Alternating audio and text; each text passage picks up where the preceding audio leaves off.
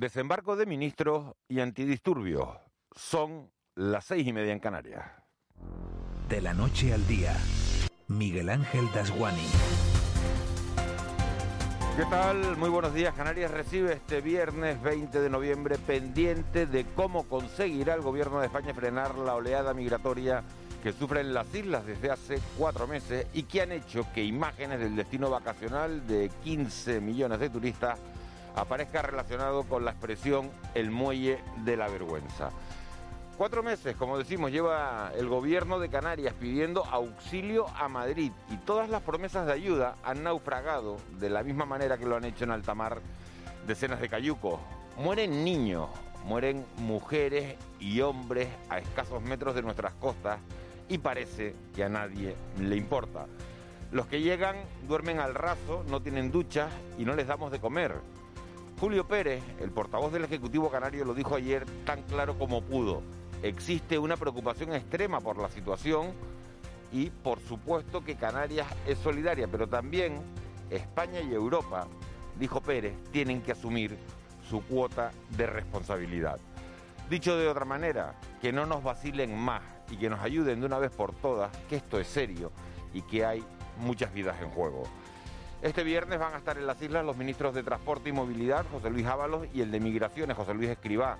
Visitarán a la gente, al personal de salvamento marítimo y a las 12 presentarán su plan migratorio. Mientras todo eso ocurre aquí, Grande Marlasca hará una visita de seis horas a Marruecos para tratar de que vigilen más. Pero seis horas no sabe uno si dan para mucho, con todo lo que hay que hablar. Ojalá que sí. Y ojalá que sirva también la visita de la ministra de Exteriores, González Laya, a Senegal, porque o se encuentran soluciones o estas islas van camino de convertirse de verdad en un polvorín. En las tres horas de radio que comenzamos ahora hablaremos de nuevo con uno de los migrantes que se ha jugado la vida en un cayuco. Analizaremos también la situación económica a la que nos enfrentamos en estas islas por culpa de la COVID y la consejera de Educación, Manuela Armas, hará balance del inicio de curso y le preguntaremos por las oposiciones que están en marcha y por el refuerzo del profesorado. También queremos saber qué opina Arma de la nueva ley CELA. Nuestro desayuno del día será con Manolo Domínguez, presidente del Partido Popular de Tenerife, porque si hoy vienen ministros del PSOE a estas islas, mañana aterriza Pablo Casado. En nuestra sección de personajes famosos de los viernes, hoy nos va a acompañar una de las presentadoras de televisión más rigurosas y más seguidas de Canarias, una auténtica influencer también en las redes sociales, Pilar Rumeu Gutiérrez de Salamanca, presentadora del Telenoticias 2. Con Raúl García, Marita, Roque y el abuelo abriremos en clave de humor la puerta de un fin de semana que necesitamos tanto como sonreír al final del día. Empezamos. De la noche al día, Miguel Ángel Dasguani. 6 y 33 de la mañana de este viernes 20 de noviembre vamos con otras noticias que marcan la crónica de la jornada. Caja 7 te ofrece los titulares del día. Eva García, muy buenos días. Muy buenos días, Miguel Ángel. Continúan los traslados de migrantes. Por un lado, se ha vuelto a producir el traslado hacia el campamento de Barranco Seco de otros 200 migrantes que estaban en el muelle de Arguineguín, donde aún permanecen más de 1.500 personas. Por otra parte, los casi 30 migrantes que pernoctaron en las calles de Santa Cruz de Tenerife, tras intentar viajar infructuosamente a Huelva, han sido trasladados a un hotel del sur de la isla. La concejala de Acción Social del Consistorio Capitalino, Rosario González, ha explicado las gestiones que se han hecho para buscar un recurso alojativo. Todo el día en contacto con, delegación del gobierno para ver cuál es la situación, qué, qué es lo que va a pasar, que, que, estas personas hoy puedan también, como los que lo hicieron ayer, que puedan entrar en, en el programa de acogida humanitaria de Cruz Roja, pero eh, seguimos esperando, la verdad. No, por aquí no, no ha aparecido Cruz Roja, entiendo que porque no, les han comunicado que vengan Visitas ministeriales a Canarias. Los ministros Escriba de Migraciones y Ábalos de Transportes visitan hoy Canarias para exponer el plan de gobierno para hacer frente a la situación migratoria, mientras el titular de Interior, Fernando Grande Marlasca, visita Rabat, sin Ángel Víctor Torres, para plantear a Marruecos un mayor control en las costas y repatriaciones más ágiles y numerosas. Mientras el gobierno de Canarias continúa esperando una explicación detallada de cómo llegó a producirse la puesta en libertad de más de 200 migrantes en Arguineguín. Julio Pérez es el portavoz del Gobierno de Canarias. Pregunta usted si hemos recibido alguna explicación. No hasta la fecha, pero se nos anuncia que la habrá. Creo que el propio ministro lo ha dicho en, algún, en alguna comparecencia pública, que habrá una explicación detallada de cómo llegó a producirse esa situación. A nosotros el cómo nos interesa mucho, no tanto por exigir responsabilidades, que, que, no es lo importante, por lo menos en este momento, sino por su segunda pregunta, para que no se repita. En este sentido, el secretario general del Sindicato Unificado de Policía en Canarias, José Luis Guedes, afirma que están exhaustos por las jornadas tan amplias a las que están sometidos. En cuanto al suceso en Arguineguín, ha matizado que se trata de un cuerpo jerarquizado y no sabe quién dio la orden de desalojar a los más de 200 migrantes, pero tiene claro que solo obedecen a decisiones de categorías superiores. Si un policía pues, recibe la orden del mando inmediatamente superior y ese a su vez pues del superior hasta llegar a la persona que tome la decisión, el mando responsable que tome una decisión. A partir de ahí es cuando funciona la escala de mando y se ejecutan las órdenes. Que, ¿Quién es la persona que en este caso concreto eh, dio la orden concreta o, resolvió que esa era la medida que se debía adoptar? Pues hasta ahora no, no lo sabemos. Dos nuevos fallecidos en Canarias por coronavirus. Dos nuevos fallecidos de 80 y 81 años de edad en Gran Canaria por COVID-19. Además, Canarias suma 144 nuevos casos positivos de coronavirus en las últimas horas. Los casos activos en estos momentos son ya 4.145. A las autoridades canarias les preocupa ahora la apertura de las bodegas y piden extremar las precauciones, mientras el Ejecutivo Nacional prevé que la próxima semana esté listo el borrador con las recomendaciones de salud pública de cara a las celebraciones navideñas. Lo ha adelantado el director del Centro de Alerta Sanitaria, Fernando Simón. Bueno, en cuanto a las recomendaciones eh, relacionadas con la Navidad, el grupo se constituyó recientemente, están elaborando un documento. Yo creo que tendremos eh, un borrador con información que se pueda eh, difundir a partir de la semana que viene.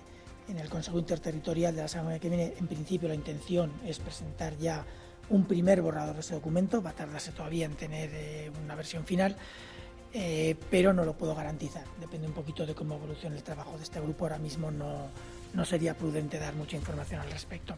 Nueva ley de educación. El Congreso ha dado luz verde a la reforma de las pensiones. Además, ha aprobado la nueva ley de educación, la octava ley educativa de la democracia conocida como Ley CELA, tras un bronco debate y con fuertes críticas de la oposición, porque en esta nueva ley el castellano deja de ser lengua vehicular. Además, la ley incluye una batería de medidas que modifican la distribución del alumnado entre redes públicas y concertadas. La ministra Isabel Cela ha asegurado que es la ley que necesita España en estos momentos. Tenemos un proyecto de ley que sitúa la equidad en el centro del sistema, lo que significa que verdaderamente estamos luchando porque todos los alumnos, al margen de sus condicionamientos de origen, tengan las mismas posibilidades. Y eso significa un acceso universal a la educación y una conclusión con éxito de todos sus estudios. Así que eh, esta ley es bienvenida, es una ley modernizadora porque teníamos un sistema educativo para una sociedad que ya no existe. Desde el sindicato de docentes AMPE en Canarias, su portavoz Pedro Crespo ha valorado positivamente esta ley. La ley se la, aunque ha reconocido que tendría que haber ido más allá echar abajo algunas de las cuestiones más retrógradas que tenía y más, más agresivas que tenía la, la LONCE. ¿no? Entonces, en ese sentido nos parece conveniente. Ahora bien, ¿es la ley que querría comisiones obreras? Desde luego no, que no. Creemos que en este momento se tienen que dar muchos más pasos hacia adelante y que en el fondo pues también es otra ley que se vuelve a quedar corta eh, en el ámbito educativo. Queremos que para enfrentarnos a esos retos del futuro... Juntos hemos pasado unos meses complicados, escuchando, hablando y encontrando soluciones. Y ahora más que nunca seguiremos a tu lado, ayudando a miles de familias, autónomos y empresas canarias. Porque en Caja 7 estamos más comprometidos. Caja 7, comprometidos con nuestra gente.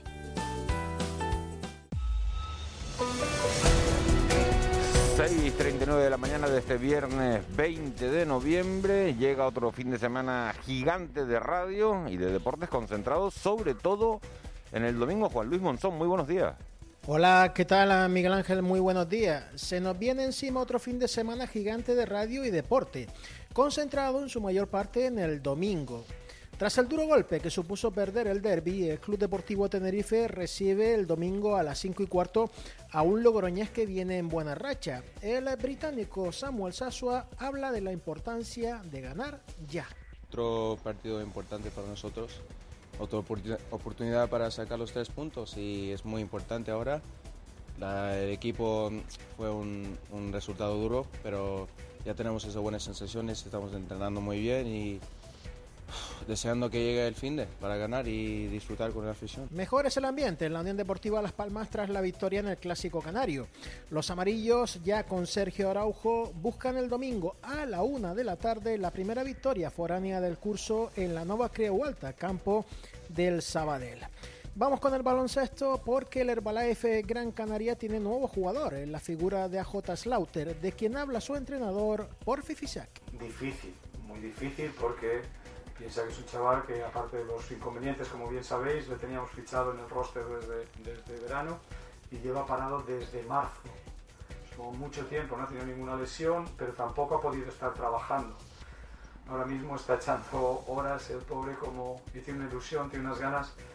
Nos hace falta, nos hace falta hay aire fresco de alguien que venga un poco con, con, con esa iniciativa de, de, sonreír y no tener ese perjuicio a veces de estar tristes. ¿no?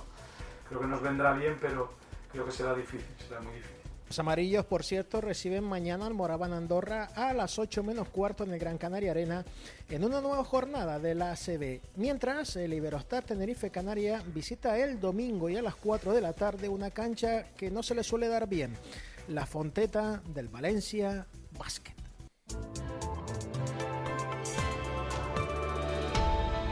6.41, una hora perfecta, Eva García, porque hay gente saliendo de casa para conocer qué tiempo vamos a tener hoy. Hoy la previsión, según la Agencia Estatal de Meteorología, apunta a un viernes con temperaturas cálidas, cielos más despejados y sin nubes importantes, con algún intervalo de nubes bajas en el norte y nordeste de las islas de mayor relieve. Probable calima débil, temperaturas mínimas sin cambios y máximas en ligero o moderado ascenso en las islas más montañosas y sin cambio en el resto de islas. Vientos del componente este flojo a moderado más intenso en medianías y zonas altas. En cuanto al estado de la mar, predominará la fuerte marejada por las costas del norte y noroeste de las islas. Esperamos mar de fondo del noroeste y olas de 2 a 3 metros de altura.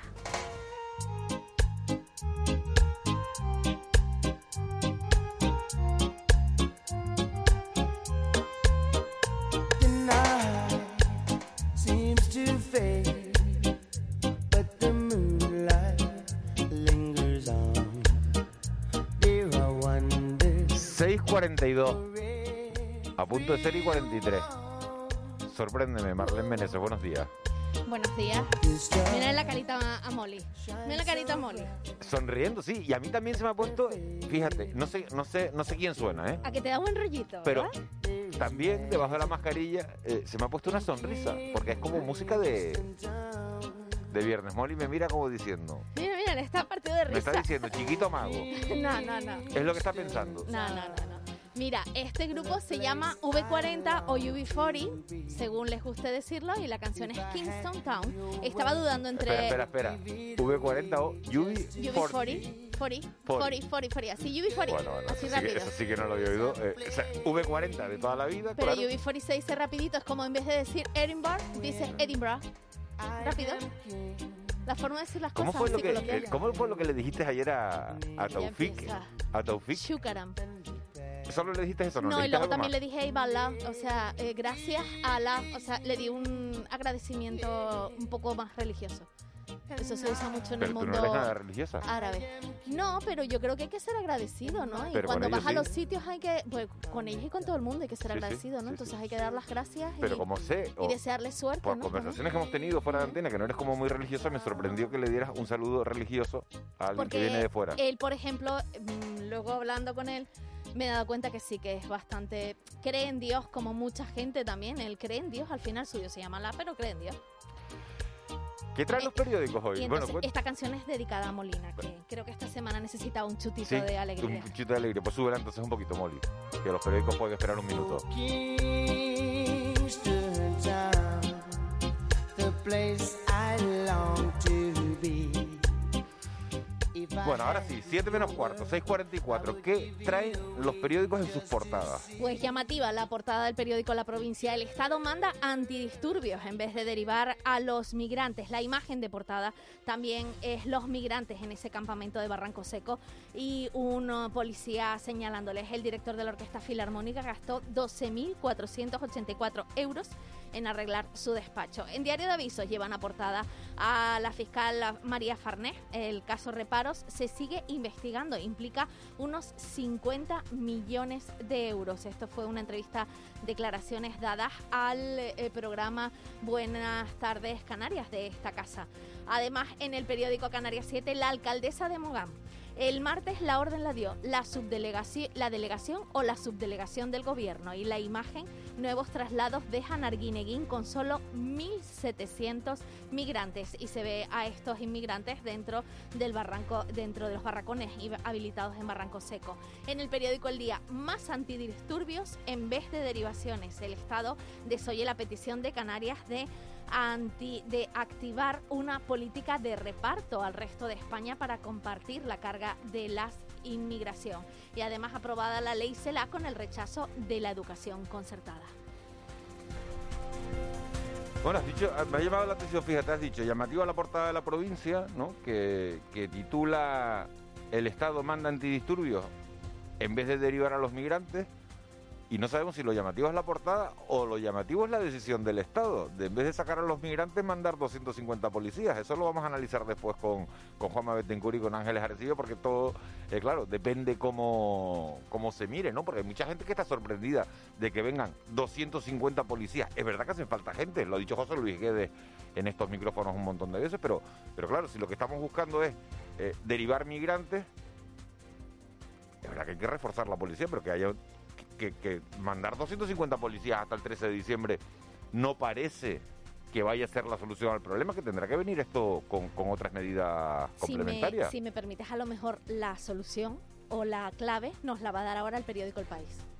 ¿El periódico El País? Ah, vale, no he visto la portada del País. Eh, claro, no, no, claro, yo la vi con antelación. a lo mejor ahí, por ahí por ahí va la clave, pero es lo que ya hemos hablado nosotros en la redacción. Y Canarias 7, todo el mundo está buscando, sigue la investigación para saber quién dio la orden de poner a, a 200 migrantes en libertad en el, en el muelle de, de Arguineguín. Y la alcaldesa de Mogán, Onelia Bueno, y es la portada de Canarias 7 hoy, dice, el martes la orden la dio la delegación o la subdelegación del gobierno. Anselmo Pestana, el delegado del gobierno, no ha hablado hasta ahora, solo lo ha hecho para decir que él no dio esa orden. Hoy va a comparecer en una rueda de prensa con Ángel Víctor Torres y con el ministro creo que es con Escriba, con el que da la, rueda de prensa, porque Ángel Víctor Torres a todas estas al final no ha ido a Marruecos con Grande Marlasca, sino que, está aquí con Escriba y con, y. Esas son las portadas locales. Vamos con las portadas nacionales. Pues recuerdas lo que te acabo de comentar, ¿no? El periódico El País por fin lleva a su portada el drama de la inmigración en Canarias y se ven a esos migrantes, esa imagen en Barranco Seco y dice bloqueo en Canarias es la imagen con la que titula este periódico. Además, el Congreso aprueba otra ley educativa sin consenso. En el periódico El Mundo la ley se la provoca la mayor fractura educativa de la democracia y además Frontex alertó antes del COVID de una crisis migratoria en Canarias y en ABC la imagen de portada es Isabel Cela colocándose mejor la mascarilla y el gobierno acaba con la libertad de educación. Pues sí que tenías razón con lo, con lo de que la respuesta la daba, la daba el país Marlene, pero no tanto por la foto, que también, sino por el pie de foto, porque el pie de foto dice, el pie de foto de, en la foto del país se ve a, un policía con, con, un montón de migrantes sentados, el policía que le da la espalda, alguien vestido para no contagiarse de la COVID-19, y ese pie de foto dice, la situación de los inmigrantes varados en el puerto de Arguineguín sigue estancada. El gobierno regional, el gobierno de Canarias y el Ministerio de Inclusión son partidarios de embarcar a los inmigrantes para la península. Interior se niega. Por ahora, 200 personas han sido llevadas a un campamento cercano. Pues son las dos, las dos maneras de, afrontar el problema dentro del gobierno. Gente que los quiere derivar a la península, como pide el gobierno de Canarias. Julio Pérez ha dicho Canarias es solidaria pero no nos vamos a quedar solos con todo esto. España tendrá que ser solidaria también y tendrá que ser solidaria Europa. y la preocupación es, máxima. Vamos a hablar de todo ello a lo, largo de la mañana, lógicamente. Eh, vamos a saber vamos qué viene en la agenda informativa de este, de este 20 de noviembre. Pues obviamente estamos centrados en, la, crisis, migratoria y el plan de choque anunciado por el gobierno para afrontar la llegada de pateras y de cayucos a Canarias. Por eso el ministro de Migraciones, José Luis Escriba, y también el titular de Transporte, José Luis Ábalo, viajan hoy al archipiélago. Vienen tras varios centenares de migrantes que ya han sido derivados desde el muelle hasta los centros de acogida y alojamientos turísticos. Por otro lado, el ministro del Interior, Fernando Grande Marlasca, viaja solo a Marruecos para tratar sobre la crisis de migrato- migratoria que está afectando a las islas. Además, la consejera de Turismo, Yaisa Castilla, responde en comisión parlamentaria a preguntas de los diputados eh, relativas a la temporada de invierno y a la campaña de promoción internacional que las islas están llevando a cabo. ¿Qué es tendencia hoy en las redes sociales? Rafa Nadal.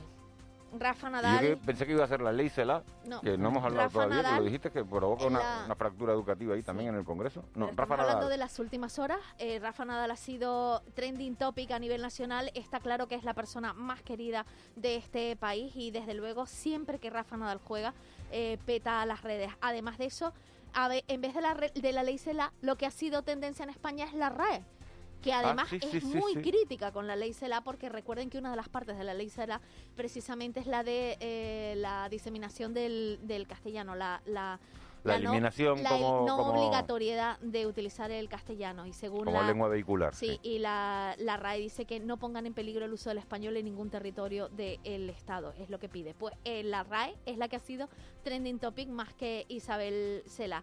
Y además de eso, eh, hoy se centran, curiosamente, en vez de Franco, en José Antonio Primo de Rivera. Porque 20 hoy de noviembre. Sí, hoy es su aniversario también. Pues nada, un día de, de aniversario. Anoche lo hablábamos en fuera de plano. Lo que ha cambiado este país en 45 años, hoy hace 45 años que murió Francisco Franco Ba- Bahamonte. Vamos con, con la crónica económica de, de Antonio Salazar. La Gaveta Económica. Antonio Salazar. Bueno, pues parece que don Antonio nos habla hoy de la flexibilización de Europa respecto a la necesidad de preservar la sostenibilidad fiscal. Buenos días, Antonio. Muy buenos días, Miguel Ángel. Los tiempos de flexibilización en Europa tienen su mejor reflejo en el aprobado general, como si fuera la ministra Cela, que la Comisión Europea ha dado a todos los borradores de presupuestos enviados por los Estados miembros, a todos, incluido España. Sin embargo, que ha advertido por los elevados desafíos que teníamos ya antes de la pandemia y nos pide que tengamos en cuenta la necesidad de preservar la sostenibilidad fiscal a medio plazo, sobre todo a la hora de diseñar las medidas de estímulo económico. Es verdad que parecidas recomendaciones han hecho Bélgica, Francia, Grecia, Italia y Portugal, más o menos los sospechosos habituales. También estamos en el grupo de los países con desequilibrios macroeconómicos, junto a Alemania, lo que es una garantía para que no nos hagan nada, Francia, Países Bajos, Portugal, Irlanda, Croacia, Suecia y Rumanía, aunque no de una forma tan excesiva como presentan Italia, Grecia y Chipre. El problema principal está relacionado con el elevado nivel de deuda, que para el caso de nuestro país se prevé que supere el 120% a finales del próximo año. Pero el problema está también con el excesivo endeudamiento de los hogares después de años de descenso y que podría verse aumentado en el caso que se dispare la cifra de desempleo. Las empresas también han modificado su comportamiento tras años de ajuste y con crecimientos basados más en recursos propios antes que con deuda, pero ahora, con el impacto que ha tenido el coronavirus, es previsible que aumente incluso las insolvencias y la morosidad se traslade a la banca. Tiempos de cambio. Buen fin de semana.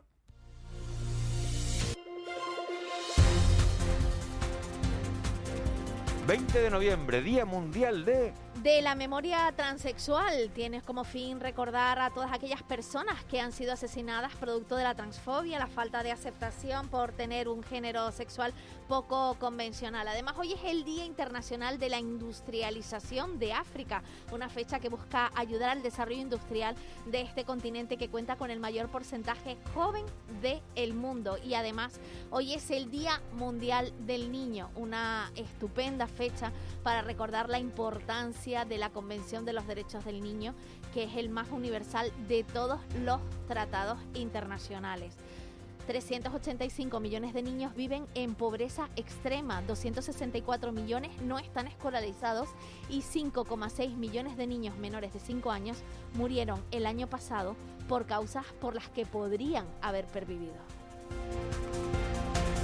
Y mira, y todo esto, además, cuando estamos viendo un montón de menores no acompañados, que también son niños. O sea que hoy me voy a quedar con el Día del Niño. Por eso, por los no acompañados.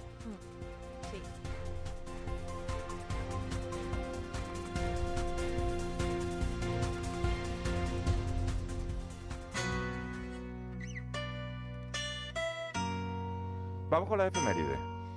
Pues en 1485 se traslada la catedral desde el Rubicón a Las Palmas de Gran Canaria, la, petición del prelado de la diócesis. Además, en 1488 muere Hernán Peraza en la isla de La Gomera. El conde de La Gomera muere a manos de Autacuperche, que me encanta mi Autacuperche. Y se produce la sublevación generalizada y en venganza matan a Autacuperche días después. Además, eh, tal día como hoy muere, y todos lo recordamos esta fecha, el dictador Francisco Franco. También tal día como hoy moría en 1936 José Antonio Primo de Rivera, fundador de la Falange. Y en 2019, recuerdan, el príncipe Andrés de Inglaterra anuncia que abandona sus funciones públicas tras verse involucrado en un escándalo de sus eh, con sus vínculos por el magnate Jeffrey Einstein, acusado de tráfico sexual de menores. ¿Y por qué estamos escuchando uno de los temas más largos de la historia de la música? Pues porque tal día como hoy nace Joe Walsh, que es guitarrista, cantante y compositor, y fundador además de The Eagles, que son los creadores de este Hotel California.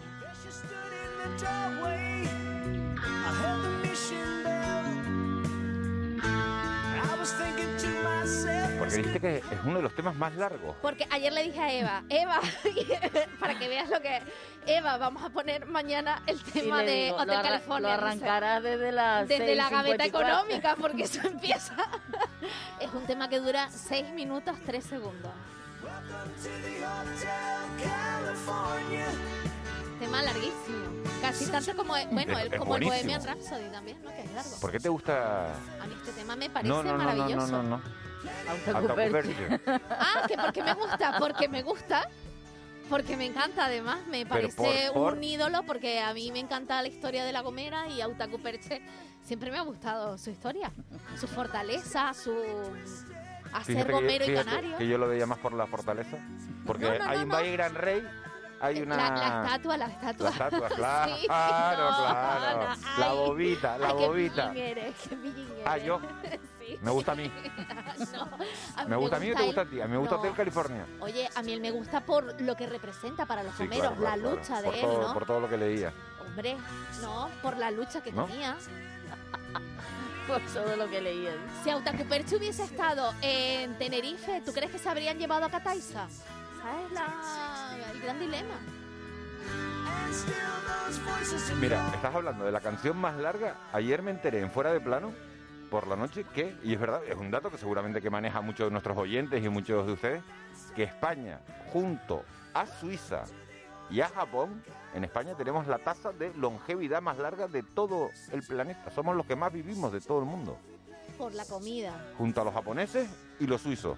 También es verdad que la media de edad está en 83 años y también es verdad que las mujeres viven 5 más que los hombres, con lo cual las mujeres viven 86 años de media en España y los hombres palmamos antes.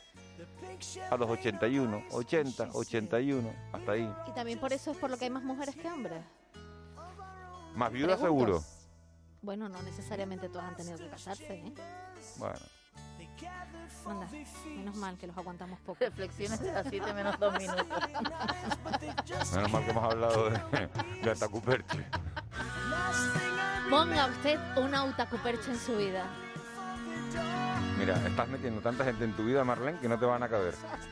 Solo, solo te digo Atacuperche eso. Así chino que, ya. así que, así que, y con Taufik, que vamos a hablar dentro de un rato. Ay, pobre. Después nos cuentas la historia. Vale.